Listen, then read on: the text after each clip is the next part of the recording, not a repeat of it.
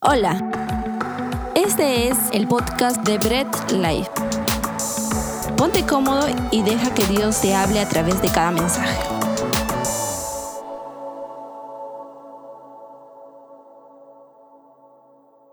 Hay algo que, que normalmente ya sabemos que se está celebrando, que es la Navidad, nuestro servicio navideño. Y pues muchos dicen, no, ah, oye, sí, qué genial, ¿no? Navidad es eh, mis regalos para mí, para mí que me vas a regalar. Es más, hasta yo lo digo, ¿no? Pongo, esta es mi lista que quiero en Navidad, ¿no? Pongo algunos libros, algunos instrumentos musicales por ahí.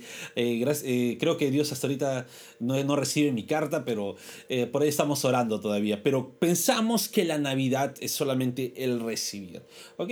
Pero siendo parte esta fecha navideña y hemos empezado nuestra serie, bueno, ya tenemos este nuestro tercer capítulo de Gracia en la Desgracia y estamos en Gracia en la Desgracia, capítulo 3, pero tiene un pequeño subtítulo, Nacimiento de Jesús.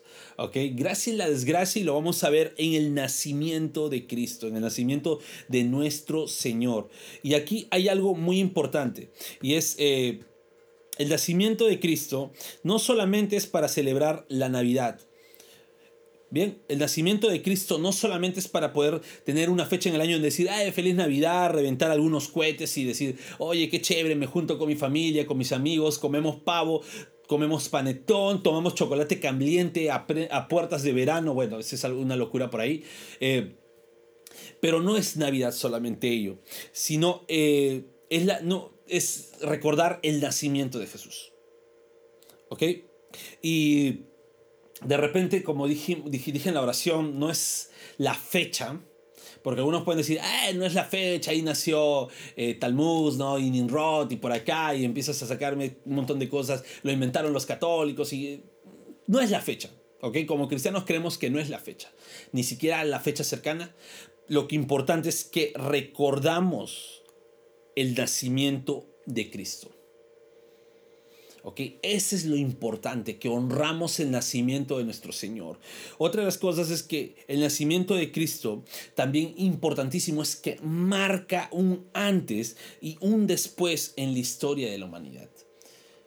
Es muy importante entender eso cuando vemos en historia, no, ahora lo quieren cambiar, dicen antes de nuestra era, dicen ahora, pero lo normal es antes de Cristo, después de Cristo, porque el nacimiento de Cristo marcó historia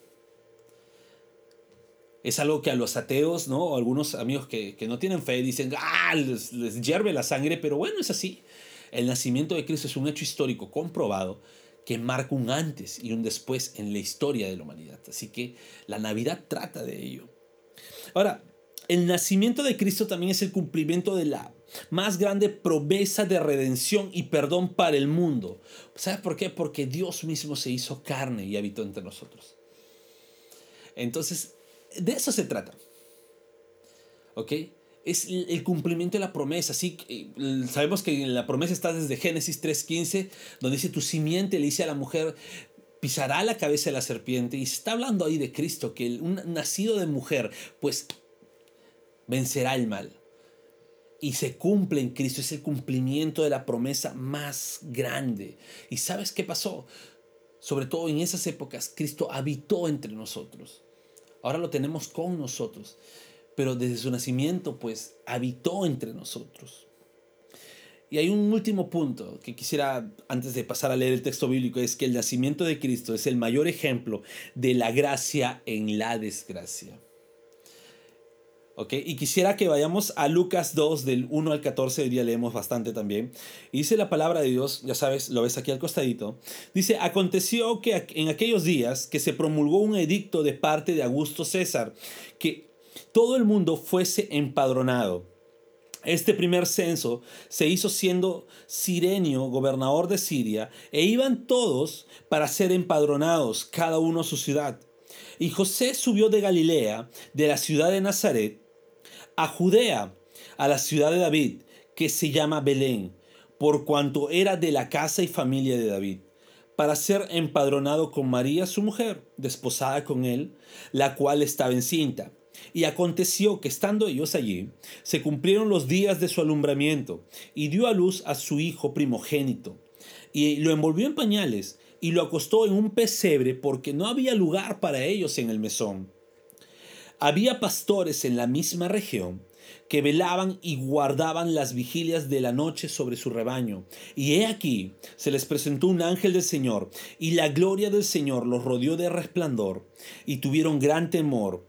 Pero el ángel les dijo, no teman, porque he aquí les traigo nuevas de gran gozo, que serán para todo el pueblo, que les ha nacido hoy en la ciudad de David un Salvador, que es Cristo el Señor. Esto les servirá de señal. Hallarán al niño envuelto en pañales, acostado en un pesebre, y repentinamente apareció con el ángel una multitud de huestes celestiales que alababan a Dios y decían, Gloria a Dios en las alturas y en la tierra paz, buena voluntad para con los hombres. Acompáñenme a orar. Padre, te damos a ti la gloria por tu palabra. Gracias Señor porque nos vas a hacer entender cómo podemos ver tu gracia inclusive en la situación de desgracia en la que nació nuestro Salvador.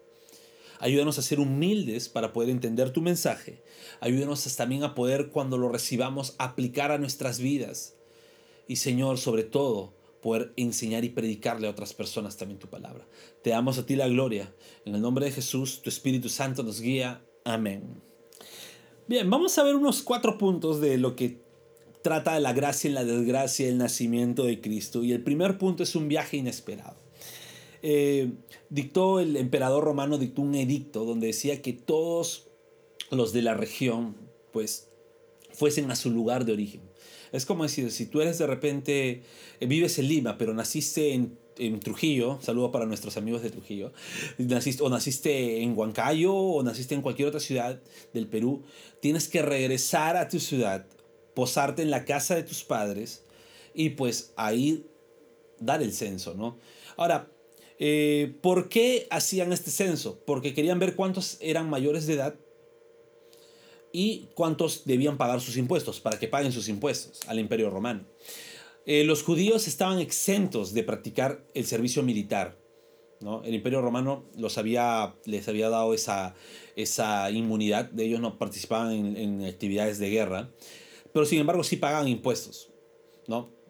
Y esa era una costumbre que se estaba dando por lo normal en la región, ¿no? En toda esa región o la, región dominada por el Imperio Romano. Hay edictos testificados y con eh, hechos, eh, se puede decir, ¿no? Firmados, ¿no? Documentados, eh, en los cuales en Egipto el emperador también había dado esa, esa, ese edicto de que vuelvan a su lugar de origen.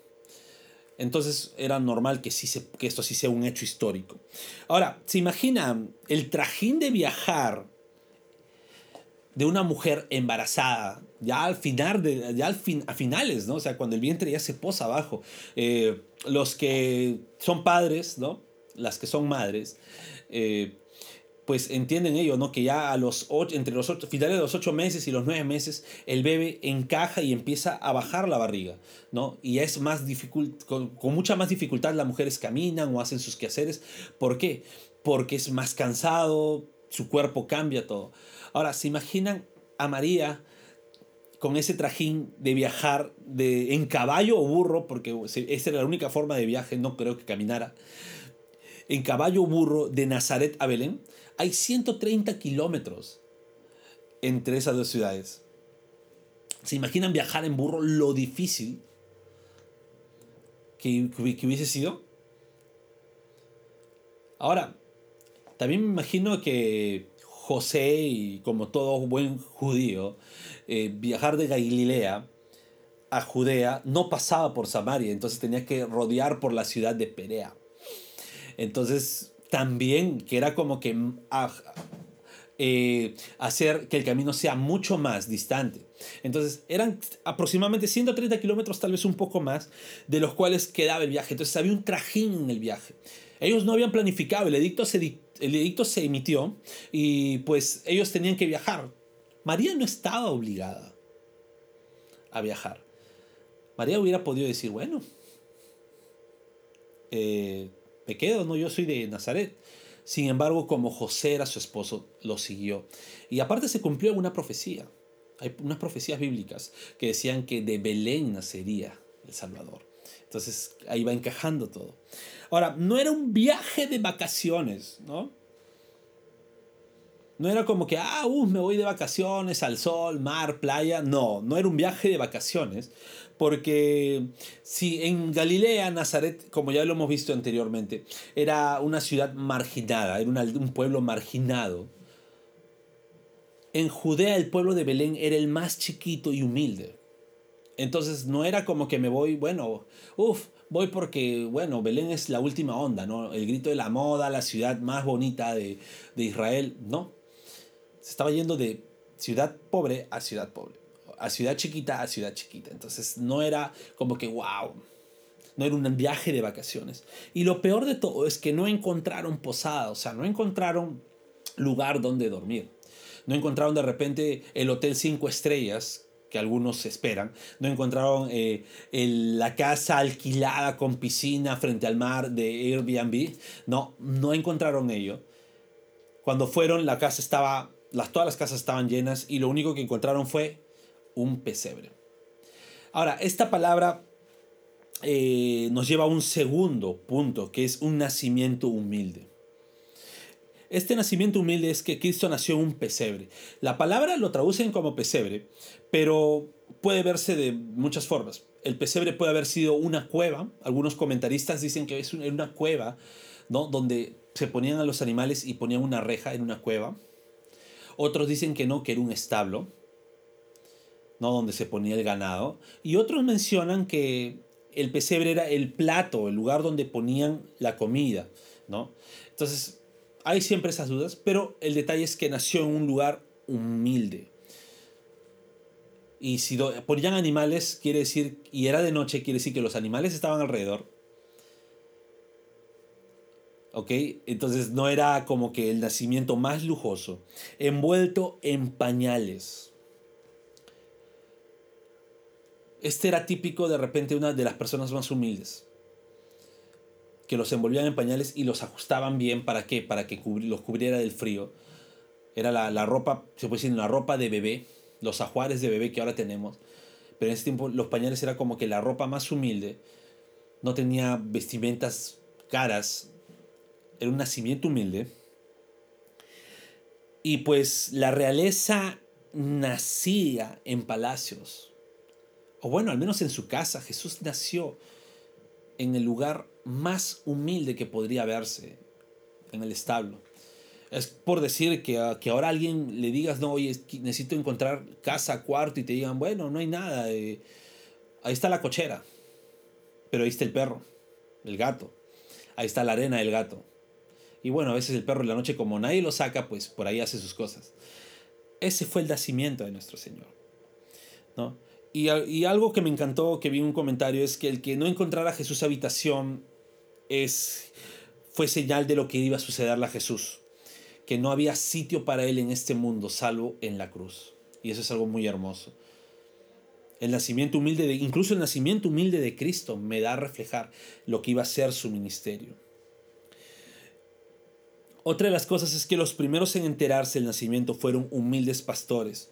Y los pastores eran eran los más despreciados de la época por los religiosos. ¿Por qué? Porque los pastores no podían cumplir la ley ceremonial, no podían hacer el lavamiento de manos, otros conceptos y preceptos que ellos tenían. Y ellos fueron los primeros en enterarse. O sea, todo el nacimiento de Cristo no era algo humilde, perdón, no era algo ostentoso, fue algo humilde. Podemos decir que Cristo nació en medio de una circunstancia de desgracia. Un tercer punto es un canto celestial. Ahora, algo que, tenían en práctica los judíos de la época era que eh, normalmente cuando un niño nacía, los músicos del pueblo, de la calle o de la ciudad salían y hacían una fiesta, cantaban, celebraban porque era un nacimiento, entonces había una gran fiesta. Y Jesús no nació en casa de sus padres, o bueno, al menos de su padre adoptivo José. Jesús nació en un lugar donde no hubo música en su nacimiento. O sea, nadie celebró el nacimiento de Cristo. O bueno, al menos nadie humano. Eh, así como ahora normalmente si nace tu sobrino, tu sobrino, tu hijo, pues los amigos se reúnen, te dicen genial o como en los dibujos animados, ¿no? los que somos más antiguos, cada vez que se imaginaba el nacimiento de un niño salía otro, le ponía un puro en la boca, brindaban porque era celebración, eran rasgos de celebración. En Cristo no había un amigo o un familiar que hiciera eso con sus padres.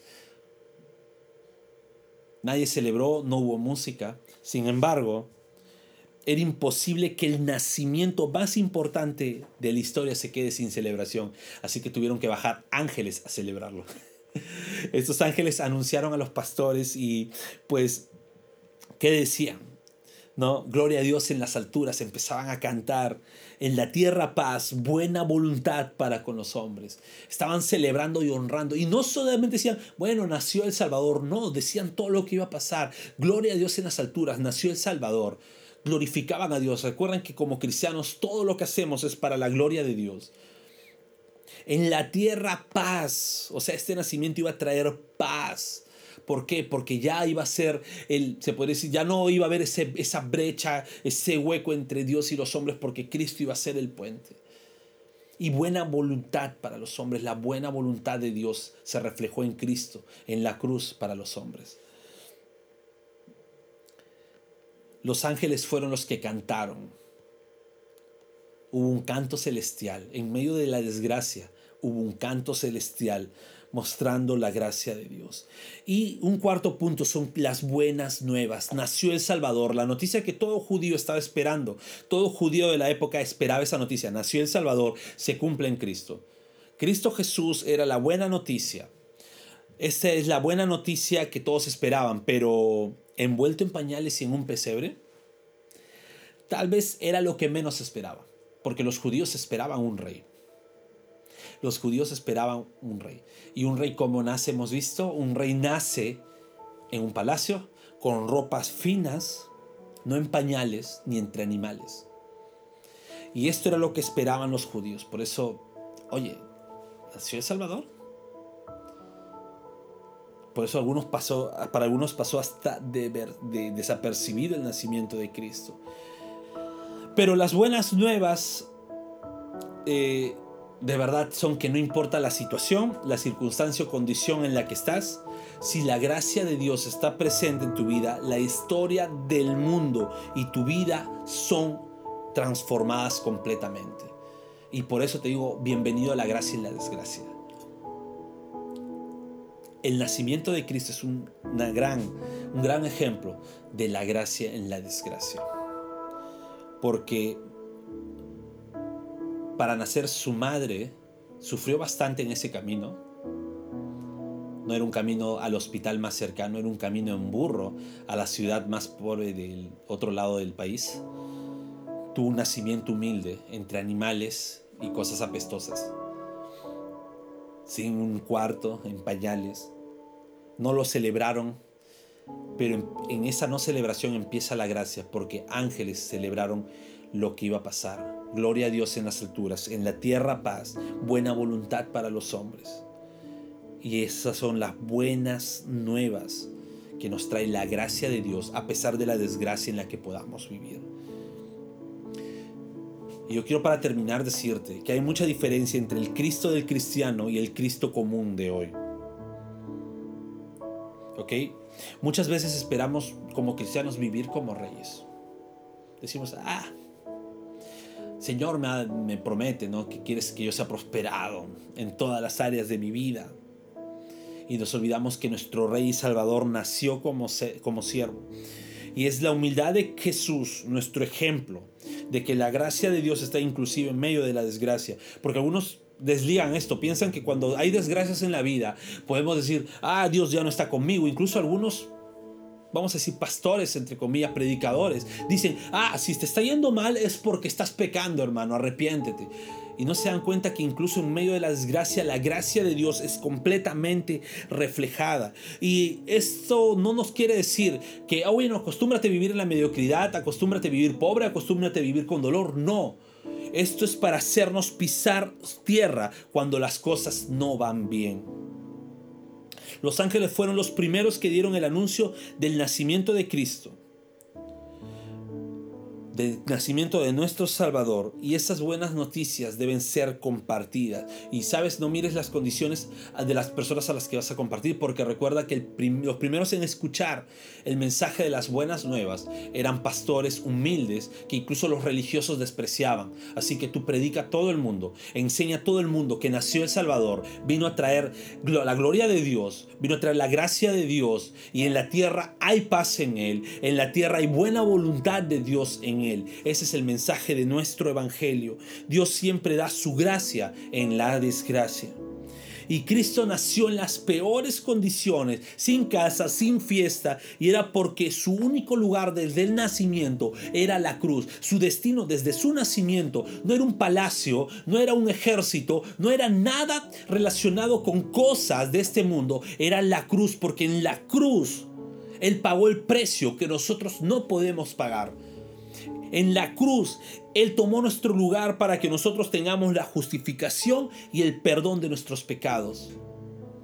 Es en esa cruz en que si tú me estás escuchando por primera vez, debes poner tu mirada y decir, soy un pecador, yo debía estar en esa cruz. Sin embargo, mi Salvador, mi Dios Todopoderoso, tomó mi lugar. Y soy justificado por Él. Ese es el mensaje del Evangelio y lo que nos trae el nacimiento de Cristo. Oremos.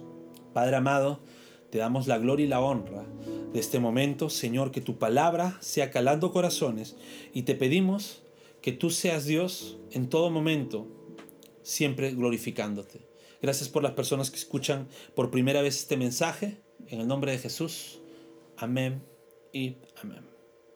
Gracias por escuchar el mensaje de hoy y no olvides compartirlo. Síguenos en nuestras redes sociales, Instagram, arroba Bread Life Family, Facebook Bread Life.